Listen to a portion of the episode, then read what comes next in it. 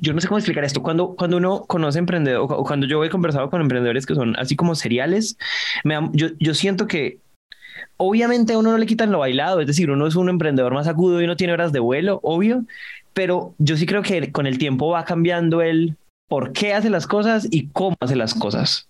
Eh, si yo te preguntara, y yo sé que esto es amplio y te estoy pidiendo de, lo, de esto, de cada pregunta, del por qué y del cómo uno podría escribir un libro, pero tú cómo crees que ha evolucionado el por qué haces las cosas, qué emprendes o por qué haces negocios o por qué haces lo que haces y cómo lo haces? ¿Se te ocurren cosas? Siento que tienes ideas. No, tengo la respuesta súper clara y, por eso me, me sonreía cuando la hacías, porque definitivamente muchas veces ser terco es muy importante digamos que no lo mido en cuántos millones hay en mi cuenta o en cuál es el valor de la valoración de las startups que he fundado o mis acciones cuánto valen y cuánto es mi patrimonio neto, no sé qué cosas, etcétera, porque eso ya sabemos que es una digamos que es una bomba que, que, puede inflarse o, o de crecer tan rápido como queramos.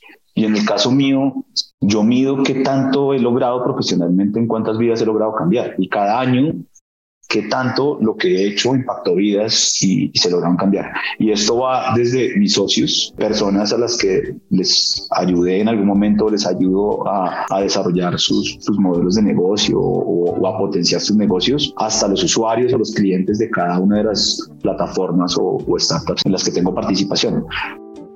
Quien están escuchando es Fabián Corredor, un man con una hoja de vida muy larga. Mi papá diría que es un empresario ya con cuero y en un lenguaje como el que usan en LinkedIn, Fabián sería un emprendedor serial. Y la razón por la cual a mí me gusta tanto hacer episodios con personas como Fabián es porque de alguna manera sus verdades tienen más fundamentos en lo que les ha pasado que en los libros que se han leído.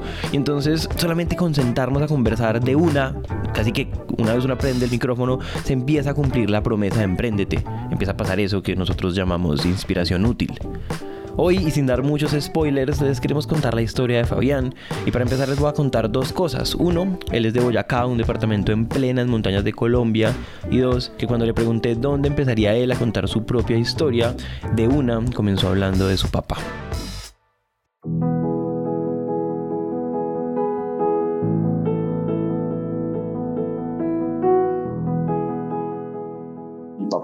Eh, pues fue un comerciante eh, con, digamos, una formación bastante limitada, no llegó a la universidad, en fin, y, siempre me enseñó a ser como muy autónomo en, en la búsqueda de los recursos para, para cumplir los sueños. Creo yo que eh, él es un buen ejemplo de eso, de que con su actividad comercial, digamos que logró cumplir los sueños de llevar a sus hijos a universidades, a, bueno, tiene un montón de cosas que, que normalmente no son tan sencillas y que, que pues hacían parte de lo que yo vivía en el día a día, ¿no? En, mi infancia lo acompañaba a visitar los proveedores, a, a buscar, pues digamos, nuevos eh, modelos de negocio para sus eh, comercios, en fin, digamos que fue un montón de aprendizaje que, digamos, que para mí hoy en día representa muchísimo tengo que reconocer que esto tiene un sesgo muy personal, pero crecer en una familia de emprendedores con toda la incertidumbre, las angustias y la recursividad que eso trae, lo termina definiendo a uno mucho más de lo que uno se imagina. Y entonces para seguir, en términos prácticos, esto le sembró a Fabián una especie de gustico por los negocios. Cuando me gradué del colegio, mi hermano mayor eh, insiste en que, en que estudie ingeniería electrónica, que la tecnología es el futuro del mundo, etc. Mi papá acababa de morir, murió cuando yo tenía 14 años. Eh, entonces, pues digamos que yo estaba graduándome del colegio y él había muerto hace muy poquito. Mm, entonces mi hermano fue como mi, mi faro allí y insistió tanto en que estudiara ingeniería electrónica que finalmente terminé optando por ingeniería electrónica. Quiero darle algo de méritos al hermano de Fabián porque esta idea del potencial que tiene la tecnología no era nada evidente en los años 2000 y mucho menos en Boyacá. En contexto, en los 2000 cuando Fabián empezó la universidad, Google tenía dos años nada más, Facebook ni siquiera había nacido, YouTube muchísimo menos. Y entonces uno podría decir, Fabián tomó la decisión correcta, sin embargo, durante la carrera Fabián tenía tantas ganas de hacer negocios que por lo menos esa no la terminó. Siempre tenía ese huequito en mi, en mi ser, en mi corazón, que era como negocios, negocios, negocios, y la verdad en ingeniería, al menos hasta ese momento, me la pasaba metido en un laboratorio, eh, haciendo circuitos, haciendo programación, en fin, un montón de cosas que creo que son la base de lo que hago hoy, pero que en ese entonces no me llenaban. En ese entonces yo no veía los negocios por ningún lado. Entonces, como en quinto semestre, le, le, digo a mi mamá que, pues, que yo no quiero seguir más, que, que, definitivamente la ingeniería no es mi, no es mi objetivo como, como carrera, que quiero estudiar negocios. Y ahí me cambio de carrera y empiezo a estudiar administración de empresas y negocios internacionales. Así hice las dos carreras al tiempo. Entonces, entonces fue, fue una mezcla interesantísima. Ya estando en la universidad, eh, digamos que me, me, enfoqué mucho en la línea de mercadeo y, y casualmente un poco por los resultados y por el promedio me permitieron empezar a ver materias de, de, especialización. Entonces empecé a hacer especialización en mercadeo sin haberme graduado del pregrado. Entonces, para ese entonces apenas empezaba a hablar de marketing digital. Entonces, imagínate un tipo con formación técnica que sabía, digamos que al menos las bases de echar código para poder incrustar un código de Google Analytics a un sitio, en fin, que además estudia negocios, que se enfoca en mercadeo, pues digamos que era la mezcla perfecta para un entonces naciente marketing digital. Entonces, fue bien chistoso porque recién me gradué, yo tenía la, la obligación de, de hacer una práctica empresarial para poderme graduar y me, y me contrata una empresa de socios colombianos, pero que desarrollaba su, su actividad en Estados Unidos. Era una empresa eh, de calling cards, de llamadas, de tarjetas de llamada, y querían desarrollar su canal e-commerce. Y, y, pues empiezan a buscar gente y se encuentran conmigo que pues digamos que tenía una mezcla de conocimientos interesante para ellos eh, y nos pusieron a trabajar con agencias súper tesas en New Jersey eh, que trabajaban pues para la compañía allá y digamos que nos orientaban sobre lo que teníamos que hacer desde Colombia y montar un equipo de marketing digital con colombianos que no tenían ni idea del tema y bueno, terminó siendo un ejercicio súper chévere, aprendí un montón, terminé mi práctica y monté mi agencia. Okay. monté una agencia de marketing digital.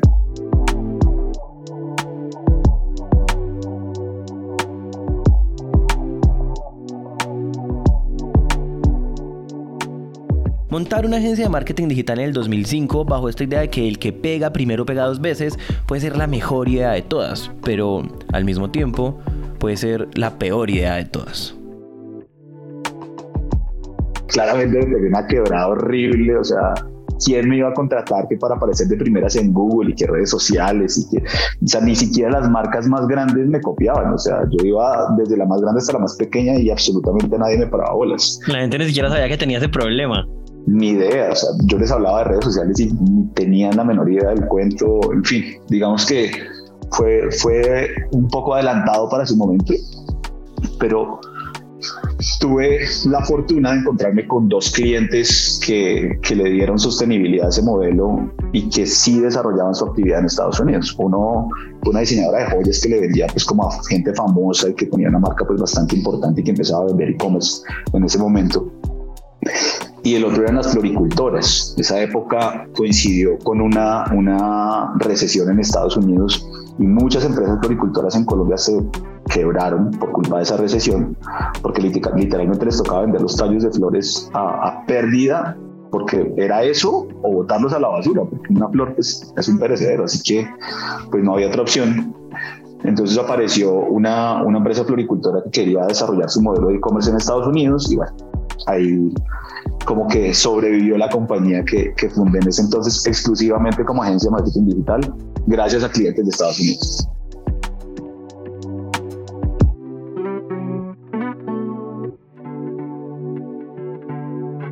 Esto, de nuevo, otra vez tenía sentido. Si yo tengo una empresa que opera en Colombia y que vende en Estados Unidos, pues la saqué del estadio. Y la verdad a Fabián no le fue nada mal. Pero así tampoco es como si esta historia, ya se van a dar cuenta que esta historia por lo menos a mí me sorprendía y me sorprendía y me sorprendía a medida que escuchaba, porque pues digamos que Fabián siempre ha sido un man muy curioso y que el marketing digital no era lo único que le interesaba.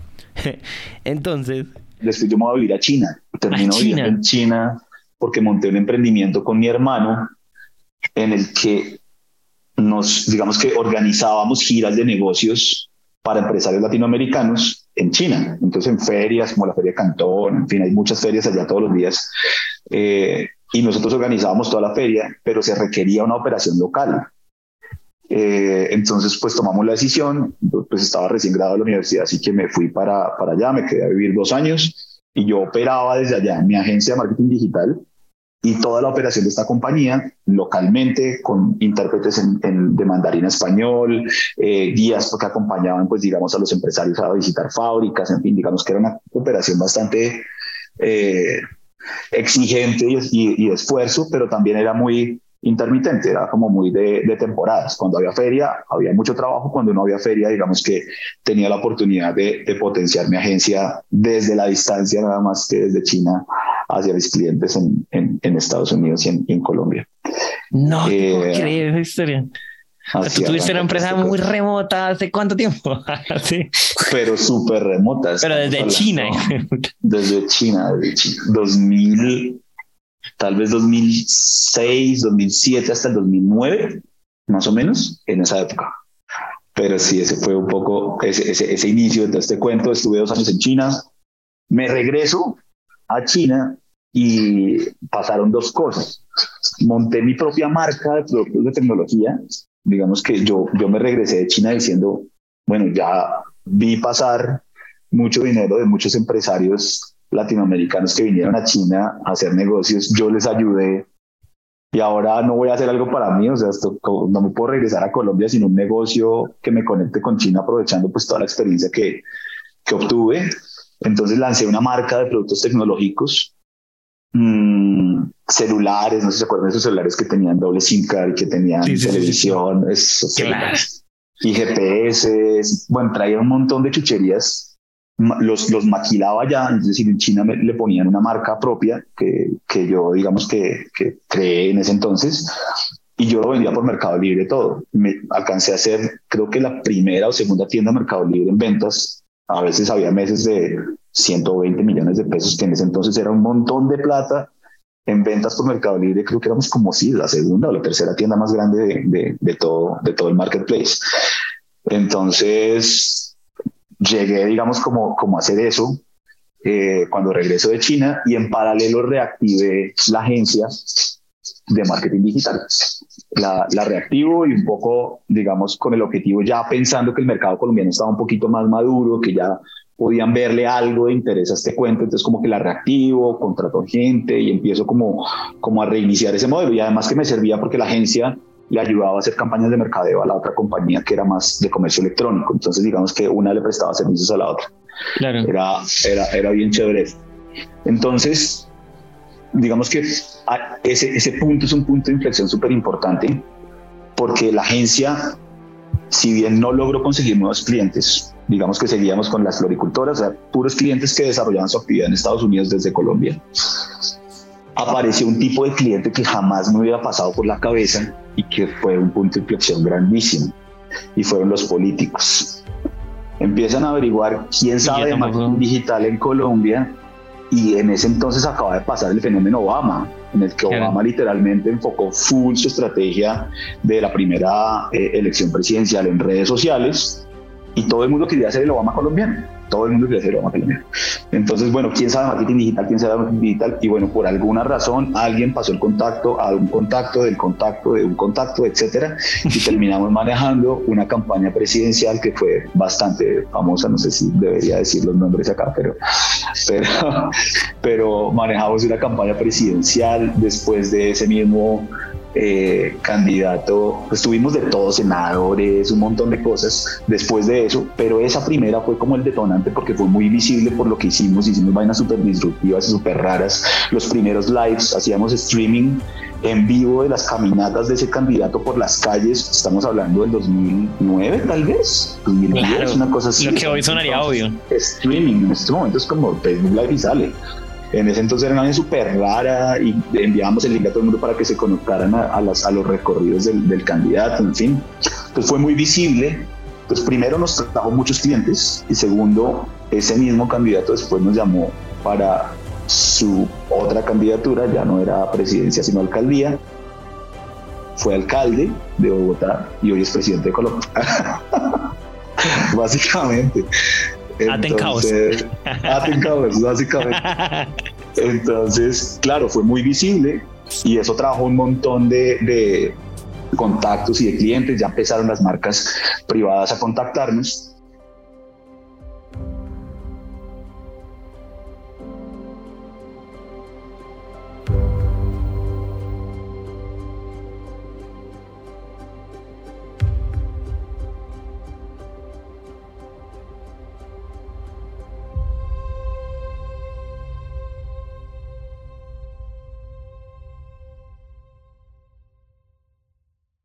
Voy a insistir en algo y es que en serio la historia de Fabián es evidente que los puntos se conectan de una forma muy particular. Entonces, recapitulemos.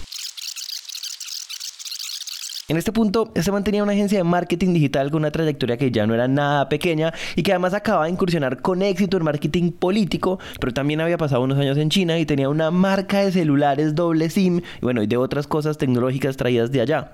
En este punto, yo les pregunto, ¿Qué podría terminar haciendo Fabián? ¿O a dónde nos podría llevar esta historia? La única respuesta verdaderamente sensata es no tenemos ni idea. Sigamos. Digamos que en la, en la segunda campaña de, de, de, este candidato, que fue la que, la que fue alcalde, me llama y me dice, yo necesito a alguien que me apoye en un frente y es como todo el tema de digitalización, eh, gobierno en línea en ese entonces, etcétera y, me contrata como asesor. Y para mí ese fue el, punto de quiebre de, mi modelo de vida como, emprendedor. No por el hecho de haber sido asesor, sino por lo que identifiqué en ese periodo de vida, en ese periodo de mi vida. Y es que yo terminé siendo el interlocutor con el entonces Ministerio TIC de un proceso que se venía gestando, que era lo que, lo que llamaron en ese momento Vive Digital. Y Vive Digital era un proyecto de, de, transformación de ese ministerio que era el ministerio de los fierros, de los, del espectro electromagnético, de las antenas, de esas cosas, a volverse un ministerio con un componente mucho más light que quería promover el desarrollo de ese Silicon Valley latinoamericano. En ese momento nació. Entonces, en, colaboración con el ministerio, yo era como el interlocutor para hacer los Startup Weekends, los eh, Campus Parties, los, eh, todos los eventos, hackatones, eh, todas esas cuentas que se armaron en ese momento, yo era el interlocutor. Solo para que esto quede claro, Fabián nos está contando que hacía parte del equipo encargado de gestar los primeros eventos de promoción de emprendimiento digital en Colombia. Y en esas, evidentemente, empezó a conocer de cerca, muy de cerca, emprendedores. Y empiezo a moverme por diferentes zonas, a ver lo que ocurría alrededor de este mundo y la cantidad de talento que había tan impresionante eh, pues de personas que sabían muchísimo de tecnología, que tenían la capacidad de crear cosas súper disruptivas, que tuvieran impacto regional o incluso global, y que apenas estaban escondidos como en áticos, en, en, sus casas jugando videojuegos y, y, realmente poca visibilidad tenían. Y, y ese entonces, digamos que me cambió la percepción de vida. Este cambio de percepción de vida le dio vida a una nueva empresa llamada Holding Digital. Esto es una opinión personal, esto no me lo dijo Fabián, pero esta empresa no solamente es una consecución de oportunidades que él vio, sino producto de una madurez que él había adquirido durante estos años. Fue digamos que mi primera compañía muy formal, lo demás eran como emprendimientos muy como, como handmade, pero esa compañía digamos lo que buscaba era ayudar a potenciar emprendedores eh, que tenían modelos de negocio de base tecnológica con un modelo de colaboración, de innovación abierta, en donde teníamos un, un coworking, en donde la gente iba y no pagaba por estar allí. La única, el único pago que debía haber era que todos trabajaran entre sí construyendo modelos o de integración o de cooperación o de transferencia de tecnologías. En fin, digamos que pasaba de todo. Había desde un abogado que se terminó convirtiendo en un abogado experto en temas tecnológicos hasta empresas que hacían desarrollo a la medida y que terminaban siendo proveedores de otras startups. Entonces ese fue mi sueño siempre, como ayudar a, a emprendedores, sobre todo pues en la línea también me encantaba crear un emprendimiento base tecnológica, a, a, potenciar sus modelos de negocio con lo que en ese entonces era, era el modelo de, de, de innovación abierta que había desarrollado Holding Digital. Y ese como que es el, el, punto de inflexión de todo. O sea, dejamos de ser una agencia para convertirnos como en una eh, aceleradora de startups sin inversión, sin plata, no teníamos caja detrás, no teníamos fondos, no teníamos nada de eso, pero, pero sí teníamos ganas eh, de apoyar y echarle una mano a sus emprendedores a, a, sacarle jugo a, a, sus ideas y a sus buenos eh, productos que habían hecho hasta Cuando nosotros apoyábamos desde Holding un emprendimiento, pues buscábamos al máximo aportar más que algo económico, eh, digamos que contactos o gestiones o digamos que aportes en, en, en digamos, capital no, no monetario, más intangible, que ayudaran al crecimiento exponencial de esas startups eh, a evolucionar producto y sobre todo a, pilotear modelos de crecimiento rápidamente. El holding, digamos que tenía una estructura que le ayudaba a los emprendedores como a tener una base, entonces un contador, tener un abogado, tener una oficina, etcétera, pero, pero al final cómo lo llevaba a cabo cada emprendimiento era, era totalmente autónomo. Entonces Holding trabajó con muchas empresas, pero hoy les quiero hablar de una en particular llamada Vive Travel. En pocas palabras, Vive es una empresa que usa tecnología para que hoteles aumenten sus reservas directas todos los hoteles tenían página. Todos los hoteles tenían eh, un, botón de, reserva, un, carro de compras o lo que se llama en turismo un motor de reservas integrado, etcétera, pero ninguno generaba una sola reserva. Y te pones a pensar en ese, en ese modelo inicial de cómo funcionaba la, la, industria del turismo, siempre digamos que terminaban cinco o seis proveedores conjuntos solucionando una misma problemática que era el canal de ventas directo el canal digital de ventas directo del hotel. Y al final eso seguía siendo el 1% de las ventas, o menos, o el 0% de las ventas digitales, de las reservas digitales. Entonces la pregunta es, ¿por qué? O sea, ¿por qué por qué terminaba pasando esto. Y nosotros digamos que lo que identificamos es que zapatero a tus zapatos. No, no, no puedo yo pedirle al hotel que se vuelva un experto en gestión de una herramienta tecnológica y que por alguna razón termine contratando un ingeniero de sistemas para que le dé soporte a un servidor, para que si mañana el, el WordPress se desconfigura me lo vuelva a configurar, etcétera. Y ahí arrancamos un poco a decirle, venga, tenga una tecnología sencilla y simple para que usted la maneje sencillo y simple sin necesidad de ingenieros y de gente súper técnica, sino con una persona con un conocimiento básico eh, que sepa manejar su Facebook o su Instagram, ya con eso sabe manejar Vive. Y yo le hago una experiencia de usuario que sea tan simple tan sencilla y tan familiar para el turista que con toda seguridad sus, sus reservas aumenten. Solo con esas dos cosas ya estoy seguro que sus ventas van a aumentar. Y digamos que con, con solo esas dos cosas logramos medir que aumentamos las ventas de nuestros clientes casi en un 40%, las ventas directas.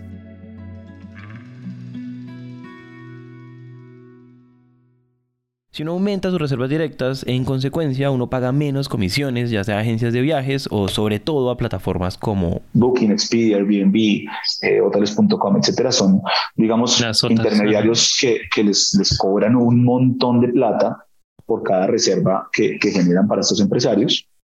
Eh, y los hacen sostenibles en el tiempo. Y cuando tú te vas a, a, a revisar el volumen de reservas que tienen por canal digital, el 90, 95% vino por las otras. Entonces, para seguir avanzando, el líder de Vive Travel era Camilo. Camilo, que, que fue como el, el, cofundador, era muy bueno en producto, era muy bueno en, en identificar la necesidad del mercado y traducirla en producto. Pero digamos que era un poco desordenado en temas tan básicos como la contabilidad, como el formalismo de los contratos, cosas que uno a veces le resta importancia.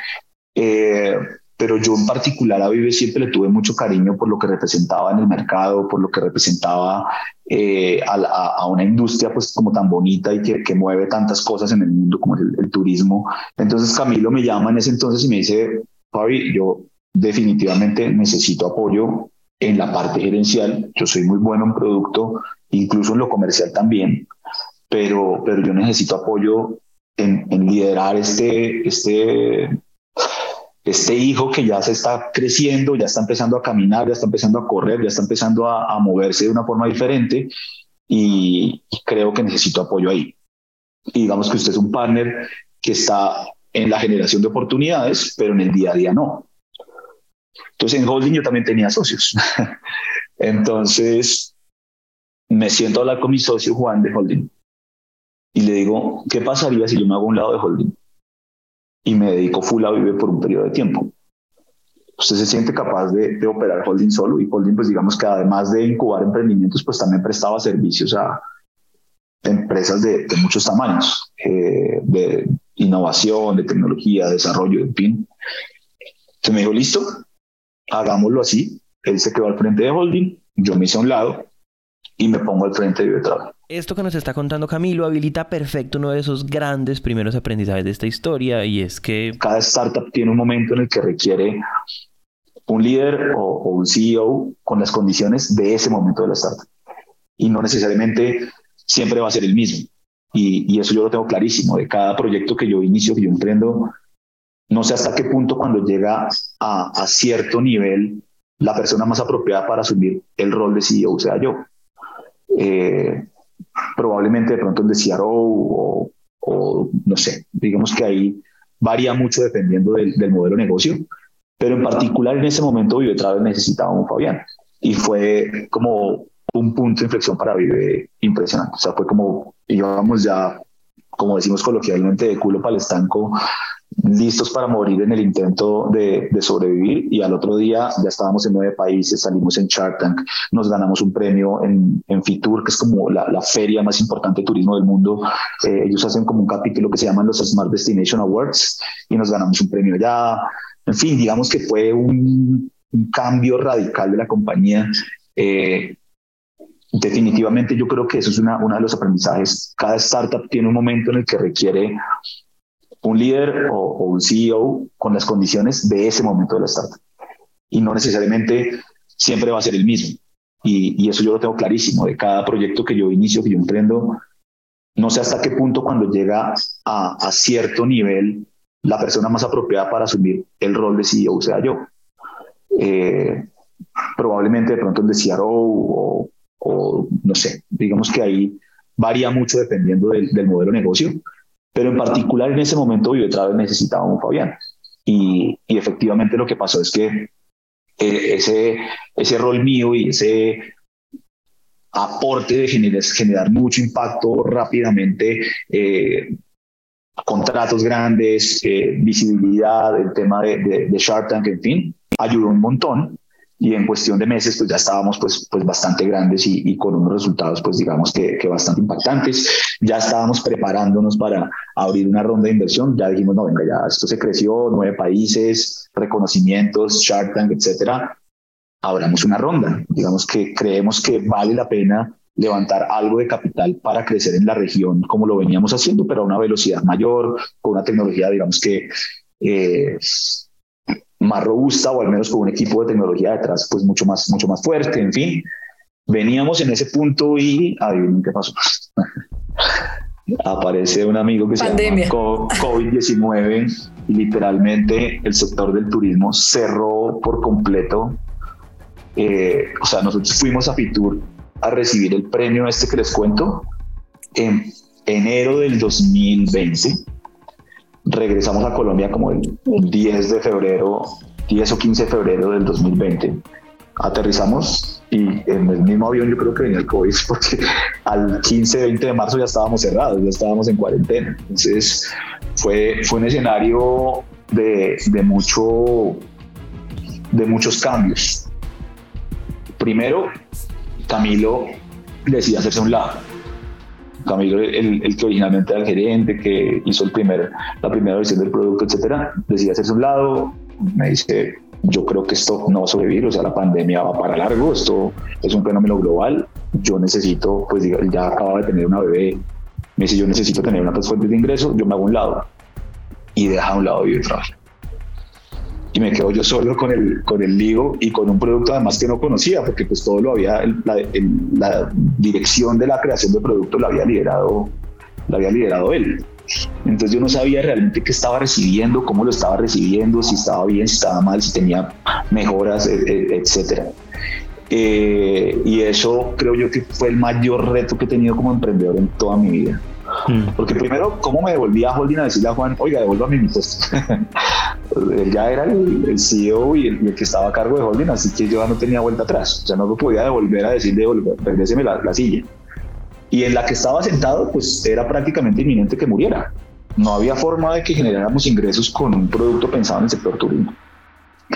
Entonces, pues ocurrieron muchas cosas. Digamos que en, en paralelo, Camilo se hizo a un lado, tuvimos que buscar un nuevo equipo de tecnología que se pusiera al frente de un producto desconocido para ellos. Y adicionalmente teníamos la obligación de hacer un pivot sí o sí, porque si no hacíamos el pivot, básicamente pues nos moríamos. Y todo ocurrió. O sea, como si los astros se hubieran alineado, todo ocurrió. Digamos que la salida de Camilo fue súper bien, cero lío, complicaciones, hizo, pues digamos, entregas del producto, en fin. Eh, el, el proceso de buscar un equipo que nos, que nos apoyara en el frente tecnológico, digamos que terminó trayendo gente demasiado crack, que hoy en día le agradezco un montón por haber aparecido en ese momento de la historia. Y el pivot efectivamente se dio. Cuando llega la pandemia, pues en el tema de, productos mínimos de, de, de, primera necesidad, o sea, tenías que hacer mercado en las aplicaciones que ya conocemos, sí o sí, porque pues el tendero de la esquina, el supermercado eh, del barrio, etcétera, no tenían canales digitales para, para, digamos, combatir este, este, esta excesiva intermediación. Entonces, basados en la tecnología de Vive, nace un nuevo producto pensado en ese segmento de mercado muy afín al momento de pandemia. Entonces ya tú podías, ah, usando esta tecnología, hacerle un pedido a la tienda de la esquina, al supermercadito, a la farmacia, a esos comercios que normalmente usabas para abastecerte eh, en el diario vivir, pero que por pandemia ya no podías ir a visitarlo físicamente. Entonces, literalmente buscamos un caso de éxito gratuito. Mire, no le vamos a cobrar nada, pero necesitamos que pues pruebe este producto. En ese entonces no teníamos medido cuáles eran los productos más vendidos. Hoy en día, por ejemplo, le precargamos los productos a nuestros comercios según su categoría, porque ya sabemos qué es lo que más venden. Entonces les precargamos eh, en esa vertical, digamos, precargados como eh, no sé, leche, pan, huevos, gaseosas, eh, cervezas, etcétera, todo lo que, lo que venden, se los precargamos para que no tengan que poner en la tarea de foto por foto, subir una por una, pero en ese momento, con ese cliente en particular, nos tocó dos semanas tomando fotos a productos, cargando producto por producto. Imagínense cuántos skills tiene un supermercado, cuatro mil, cinco mil, y suba y suba productos y suba productos y suba productos. Eh, fue un aprendizaje hermosísimo, pero sacamos ese primer cliente con esa primera versión del producto que lanzamos y a la semana, cuarentena nacional. Ese supermercado, que era el único supermercado con canal digital en todo Bucaramanga, en 15 días vendió como 500 millones de pesos. Nosotros éramos como con las manos en la cabeza diciendo, ¿qué hicimos? O sea, ¿qué salió de acá? ¿Qué fue lo que terminamos creando acá? y al otro día todo el mundo era llamadas, quiénes son ustedes, de dónde salieron, ta, ta, ta, y claro, hicimos un video de, de, cómo funcionó el producto para este comercio y los números que había movido en 15 días y, y empezamos el, el, video a rotarlo. A la semana y media nos llamó Bavaria, eh, que tenían un proyecto en curso que se llamaba Tienda Cerca y, y nos dice, señores, ustedes tienen un producto que nosotros ya estábamos construyendo, pero se nos vino una pandemia encima y no alcanzamos a terminarlo. ¿Qué podemos hacer en el, en el entretanto? Y terminamos siendo la plataforma con la que Bavaria montó 3.000 tiendas de barrio en línea. Eh, y, y, las 3.000 tiendas las montamos en un mes. O sea, estas son cosas que de verdad parecen sacadas de, de, un sombrero de mago, pero literalmente pasaron en los primeros meses de pandemia. O sea, estamos hablando de mayo, eh, abril, cosas así. Eh, pasaron un montón de cambios y bueno, pues digamos que eso, eso cambió un montón la historia y, y, y, ese olfato, digamos que yo creo que no es algo que tú tengas el chance de salir a hacer una encuesta y medir cuáles van a ser las tendencias de consumo eh, alrededor de una pandemia. O sea, ¿quién pudo hacer eso? Nadie. O sea, realmente Nequidad y Plata multiplicaron sus usuarios como por tres o por cuatro durante pandemia eh, ¿Y cómo podían prever eso? Imposible. Básicamente fue resultado natural eh, y tenían un camino recorrido previo a la pandemia. El camino recorrido nuestro previo a la pandemia fue un mes, literalmente.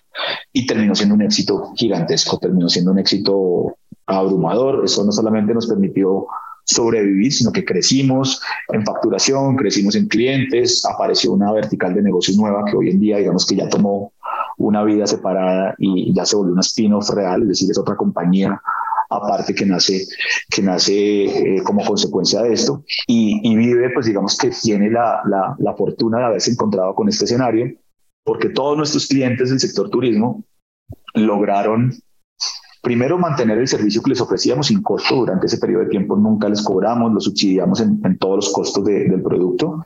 Y en el, en el año, año y medio más o menos que estuvimos como piloteando con, mayores, con mayor enfoque eh, esta nueva vertical, eh, tuvimos también la fortuna de, de, de, entender mejor cómo resolver el problema de nuestro cliente de turismo y terminamos sacando una nueva versión de Vive, que es la que tenemos hoy en el mercado, que es una belleza. Digamos que le metimos un componente fintech súper chévere. Una de las dolencias de nuestros clientes era que las pasarelas locales pues tienen condiciones locales. Pero si tu turista es japonés, si tu turista es alemán, si es chino, pues son tarjetas que con toda seguridad van a rechazar.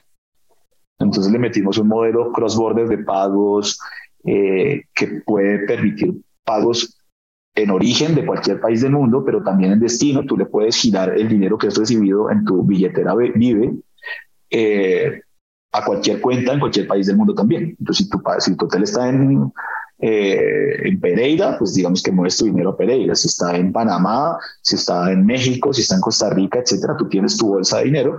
Eh, puedes tokenizar las tarjetas, puedes, digamos que garantizar pagos anticipados, entonces te cobro el 10% por anticipado o te cobro, en fin, un montón de cosas y sencillamente parametrizas eso en tu propia billetera Vive y cuando quieres mover el dinero a tu cuenta, pues lo mueves a tu cuenta en el país que estés. Eso digamos que nos abre una puerta gigantesca para que Vive sea un producto que no solo lo usen en Latinoamérica, en Rusia, en España, donde sea. Y, eso es digamos que parte de lo que, de lo que hace la magia del time to market que estamos haciendo ahorita. Y apenas ahorita en el 2022 es como si acabáramos de nacer.